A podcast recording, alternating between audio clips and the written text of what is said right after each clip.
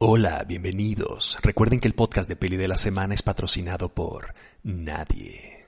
Bienvenidos sean todos ustedes a un nuevo episodio de El Peli Podcast, el podcast más barato del internet que el día de hoy estoy grabando desde mis vacaciones, así que si escuchan pájaros, este, camiones o perros o como estuviéramos en la puta jungla, pues es básicamente por eso. Espero que el micrófono más o menos filtre el ruido ambiente, pero de no ser así, aún así podemos hablar del tema del momento, al menos un tema que me llama profundamente la atención, que es la disculpa que Warner Brothers emitió esta semana eh, por su película The Witches. Y cuando yo vi que Warner Brothers hacía una disculpa o emitía una disculpa este, por su película, dije, finalmente estamos en un mundo nuevo, todo ha cambiado, finalmente los estudios están pidiendo disculpas por sus películas malas. Pero no, no era así, no era el sentido de la disculpa, no nos estaban pidiendo perdón por hacer una película mala, sino que estaban pidiendo perdón porque se habían activado las fuerzas misteriosas de Twitter en contra de la representación que Warner Brothers y que CMX hizo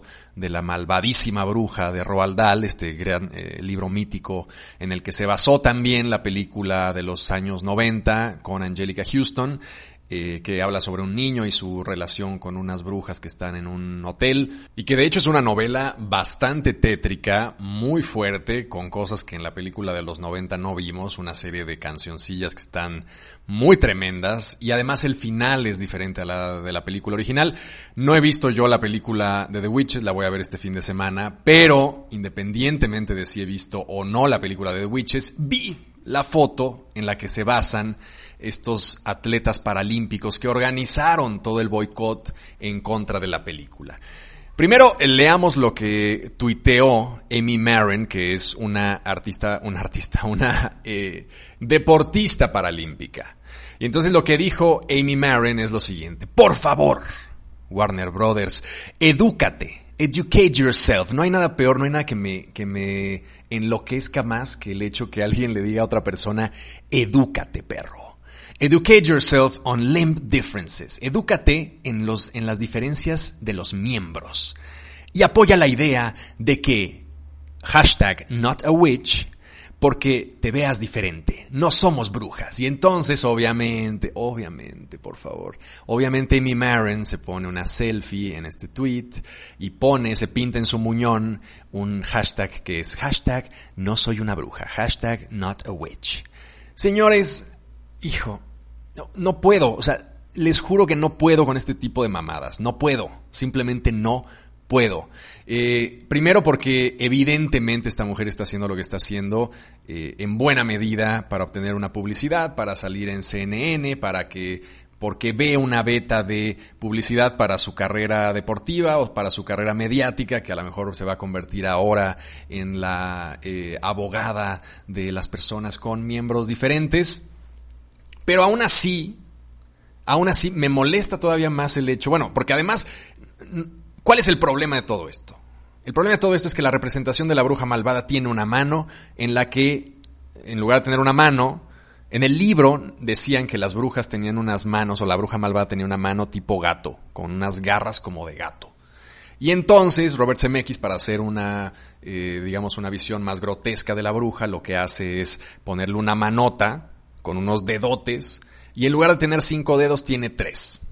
Entonces, no hay un ser humano en la faz de la Tierra que tenga una mano así. No existe. Y de hecho la gente que se está quejando es gente que no tiene mano. O sea, tienen un muñón. Lo estoy viendo en este maldito momento. Entonces, de entrada, tu empatía, digamos, hacia esta enfermedad terrible de los dedos cortados y gigantes como salchichas alemanas no tiene sentido. Ahora, Warner Brothers lo que hace, como cualquier empresa con experiencia, como lo hizo Netflix con Cuties, es pedir perdón. Ante cualquier atisbo de backlash, ante cualquier atisbo de, de que alguien está molesto con tu producto, me disculpo, me disculpo. Entonces el statement es francamente patético en el sentido de lo que representa, ¿no? Dice, a la hora de adaptar la historia original, nosotros trabajamos, le estoy traduciendo medianamente literal conforme leo, nosotros trabajamos con diseñadores y artistas para que se nos ocurriera una nueva interpretación de las garras de gato que se describen en el libro. No fue nunca nuestra intención que los espectadores sintieran que esas criaturas, y lo, y lo recalcan, que esas criaturas fantásticas, no humanas, los representaran a ellos. Jamás queríamos que los espectadores se sintieran representados por estas criaturas fantásticas y no humanas. Este, esta película es acerca del poder de la bondad y de la amistad. Esperamos que las familias y disfruten, bueno, ya meten ahí al final una cosa de que vayas al cine. Entonces, eh, ¿de qué se trata todo este debate? Este debate es algo que no surge ahora. Porque una parte del, del tweet de esta mujer, es decir, está diciendo, volvimos a la época del oscurantismo, donde la gente con, eh, con discapacidades, que ya no sé si decir discapacidades o cómo le dicen, porque también me van a decir que soy un retrógrado, la gente con discapacidades en, la, en, la, en el medioevo eran consideradas malas y eran discriminadas y tal. Señora, no. Señora, eso es hoy. O sea, no estamos volviendo al oscurantismo. O sea, no hubo nunca un momento en el que la gente con discapacidades no fuera discriminada activamente. Hoy está siendo discriminada. Es un problema, sí. Pero Anne Hathaway, con su mano de bruja, no generó ese problema de nuevo. O sea, la gente no vio a Anne Hathaway y dijo, ah, no mames, a la gente que no discriminábamos antes hay que volverla a discriminar porque sí son grotescas las pinches manos con dedos de salchicha este, alemana. No, eso siempre ha sido así. Y siempre han tenido más problemas las personas con, ah, ya sé cómo les dicen, con capacidades diferentes. Pues sí, sí tienen capacidades diferentes. Y son capacidades diferentes que les impiden conseguir trabajo muchas veces, ¿no? Si tú quieres ser un este albañil o un obrero de la construcción y no tienes una pierna, evidentemente van a contratar a alguien que tenga una pierna, ¿no? Y es complicado. Y la vida es complicada. Y ese es, creo yo, el meollo del asunto. Porque ahora la, representación mediática de las figuras populares y de los villanos y de los héroes y de todo esto está siendo sobreanalizada en un intento burdo de tratar de remediar problemas que no tienen que ver con esa representación. No. Los malos han sido feos desde el inicio de los tiempos en el cine. ¿Por qué? Porque responden a una codificación muy básica del ser humano, la codificación que ya traíamos desde la Edad Media de que hay un estándar de belleza que nos dice que lo malo es feo. ¿No? Y esto, ¿por qué es así? ¿Por qué esto no es una discriminación, este, digamos, que digas, no, los feos son buenos y vamos a chingarlos y tal? No, tiene que ver con algo muy animal y muy básico que es la habilidad y el poder de reproducción del ser humano. Cuando tú buscas pareja y te quieres reproducir, evidentemente las personas más aptas para su reproducción son las que cumplen con el canon de belleza que se ha establecido.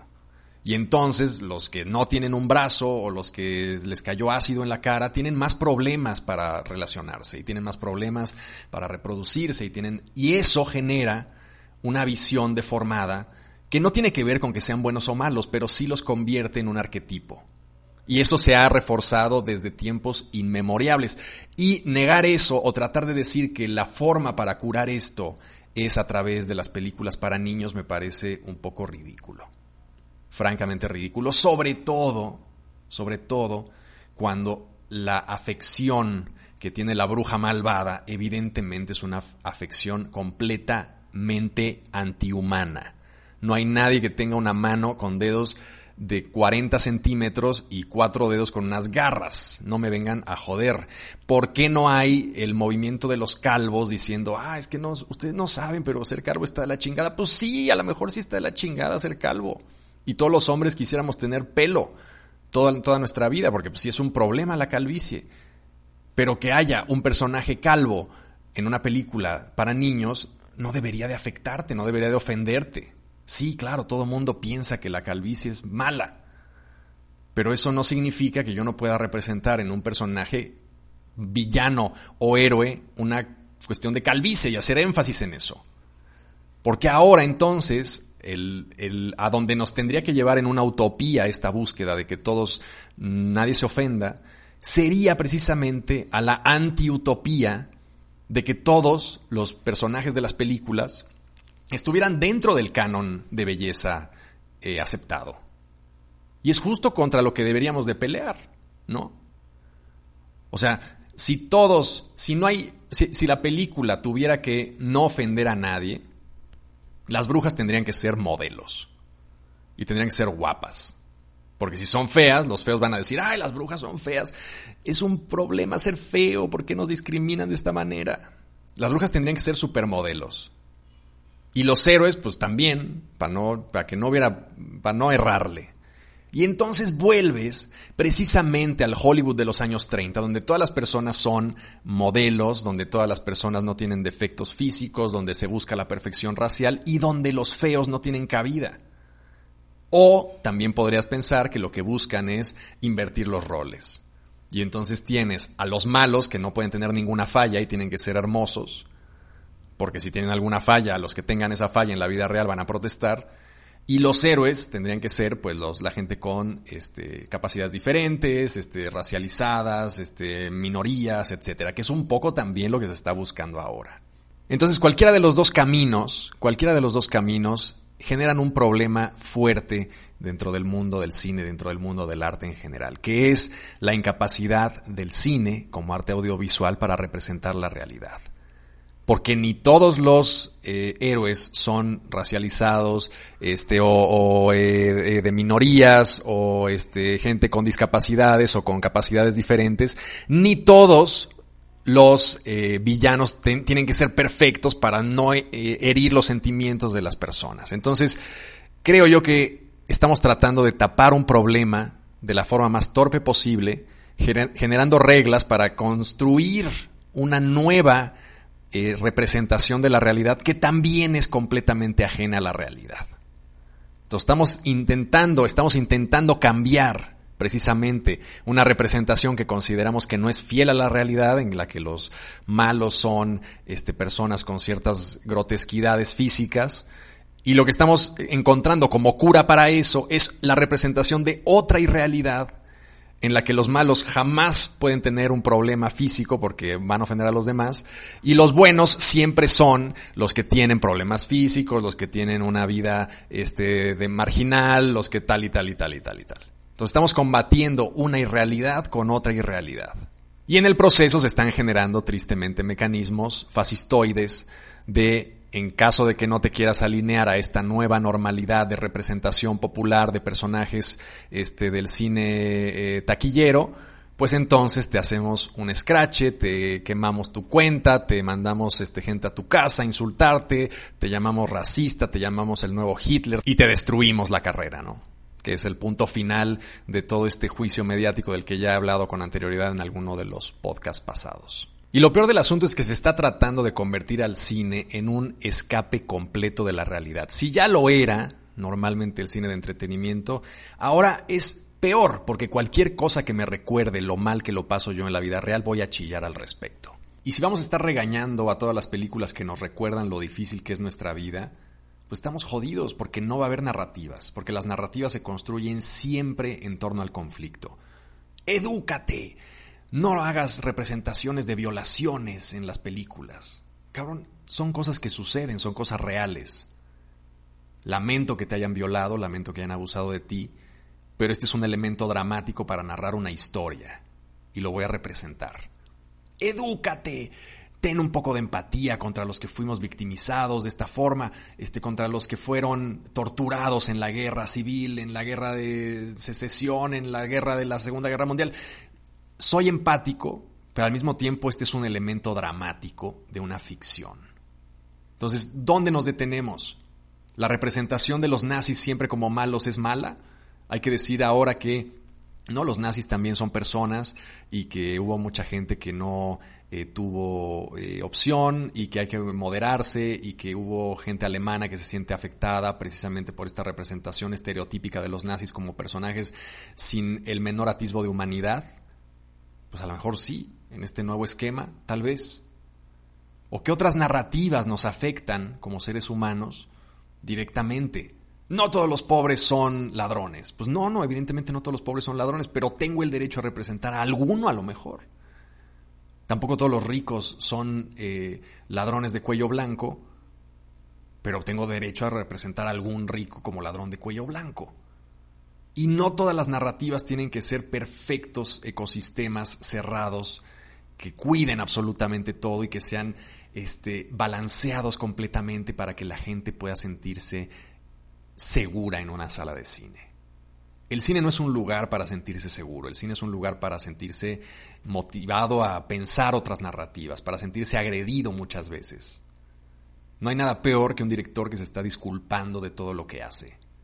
Perdón, perdón, perdón, perdón. Hay una escena muy clásica en, en, el Festival de Cannes en la que Montrier presentó Anticristo esta película muy fuerte sobre una eh, mujer que pierde a su hijo y sufre un proceso de, duelo muy intenso que la, le acaba, por generar una especie de psicosis en ella. Este, y entonces uno de los reporteros le pregunta a Lars von Trier, oiga, este, se levanta y es un, creo que está en YouTube, el, el video lo pueden ver, y le pregunta, oiga, yo no sé cómo usted va a justificar haber presentado esta madre en el festival. Justifíquese. Y entonces y, entonces se queda así como, Bontrill dice, no, yo no tengo que, justificar nada de lo que hago, yo simplemente hice una, una pieza de cine y la estoy presentando. Ustedes la ven, este, son mis invitados, véanla o, no la vean. Y entonces dice el hombre, no, no, no, esto es el Festival de Cannes, usted tiene que justificar por qué hizo esta película. La tiene que, y ah, de manera violenta, ¿no? Eso no es, quería que se disculpara, quería que se disculpara porque puso un primer plano de un clítoris siendo cortado, ¿no? ¿Por qué me voy a disculpar yo de eso? No, tienes que ser sensible con las ablaciones en África, con... A ver, esto es un elemento dramático. La mano de Anne Hathaway es un elemento dramático para generar asco y terror. Sí, sí, sí, sí. Así como nos genera asco y terror a veces, pues las malformaciones físicas, porque así estamos construidos, porque todo lo diferente, todo lo que vemos diferente a nuestros propios cuerpos nos genera un resquemor, ¿no? estas leyendas de los blancos llegando a África por primera vez y los nativos africanos diciendo que güeyes tan feos. O sea, son pálidos, son como ratas, ¿no? Qué asco, estos güeyes son asquerosos. ¿Quién quiere cogerse un blanco? Eventualmente, la tesis de belleza, el canon de belleza, penetra, digamos, estas, estas zonas y entonces las percepciones cambian, ¿no? Pero no es o sea, los pueblos siempre han sido discriminatorios contra lo que no conocen. Les da miedo, les da horror. Y esa es la fundamentación, precisamente una de las grandes fundamentaciones audiovisuales del terror. Entonces, si queremos cambiar eso, no tenemos que cambiar las manifestaciones del horror que solamente representan lo que sentimos los seres humanos. Tenemos que cambiar, si queremos ese mundo, la forma de percibir eso, con educación, una educación diferente, con una percepción diferente de lo que es el cuerpo, con una percepción diferente de lo que es la raza, etcétera, etcétera, etcétera. Y cuando eso cambie, el horror ya no va a tener que recurrir a esos elementos, o no recurrirá a esos elementos. Pero al día de hoy, esos elementos de horror funcionan precisamente porque nosotros pensamos así y nos sentimos así. Y no tenemos que negarnos a nosotros mismos en un plan de cambiar eh, ese tipo de cosas, ¿no? La vida es difícil, si te amputan una pierna te la vas a pasar putas, lo siento, es así. Pero no me vengas a decir que no puedo yo entonces representar a ningún personaje con una pierna amputada, o a ningún malo con una pierna amputada. Tengo todo el derecho de hacerlo. Y por eso precisamente los gobiernos de derecha están ganando, porque la izquierda o los, los eh, woke están haciendo este tipo de mamadas que chocan y que cansan y que evidencian en esos análisis ultraclínicos y ultraquirúrgicos de cómo funcionan los medios, de cómo se representa al ser humano en pantalla, que tienen sentido, que tienen sentido, tienen todo el sentido analizar esas cosas, pero no desde esta perspectiva tan barata y tan burda en la que todo se toma como un ataque. Evidentemente Robert Zemeckis se cuidó hasta el último momento para representar a la bruja Intentó hacer lo más que pudo, pues si sabe en el mundo en el que está viviendo. Y aún así le dieron la vuelta. Aún así le dieron la vuelta y transformaron esta película que debe ser lo más woke posible, porque ya estoy, el, protagonista es un niñito este afroamericano con su, con su tía, o sea, se ve la película más woke del mundo y aún así lograron darle la vuelta. Sorprendentemente, Además, atacando solamente a los productos más pop, cuando detrás de este cine super woke, que la de las brujas es eso, un cine que se cuida hasta el último momento de que es cómo está planteando las cosas y que va con pies de plomo a todos lados. Hay muchísimo cine que tiene narrativas mucho más fuertes, mucho más intensas, que pasa desapercibido precisamente por ignorancia y porque esta gente no ve más que el cine de las brujas. Y cree que ese es el cine que todo mundo ve. Y cree que ese es el cine hegemónico. Sí, en cierta medida es el cine hegemónico. Pero hay mucho más cine también allá afuera que se salva de las críticas wokes pues porque los wokes no lo ven, básicamente. Entonces no es lo peor del mundo la representación de Anne Hathaway en The Witches, amigos. No es. Entonces, lo único que genera es este tipo de juicios tan radicales, lo que generan es una reacción, como diría Newton, y de igual magnitud y de sentido contrario, que es precisamente el surgimiento de todos estos partidos neonazis y estos partidos de ultraderecha que están tratando de atacar esas narrativas, también muy extremas. En fin, pues así está el mundo en el que vivimos. Esta es mi opinión del desmadre estúpido de Witches. Y nos vemos el siguiente viernes para seguir hablando de chismes y más cosas aquí en el Peli Podcast de Peli de la Semana. Este fue el podcast de Peli de la Semana, el podcast más barato de la Internet. Y recuerda, el podcast de Peli de la Semana es patrocinado por nadie.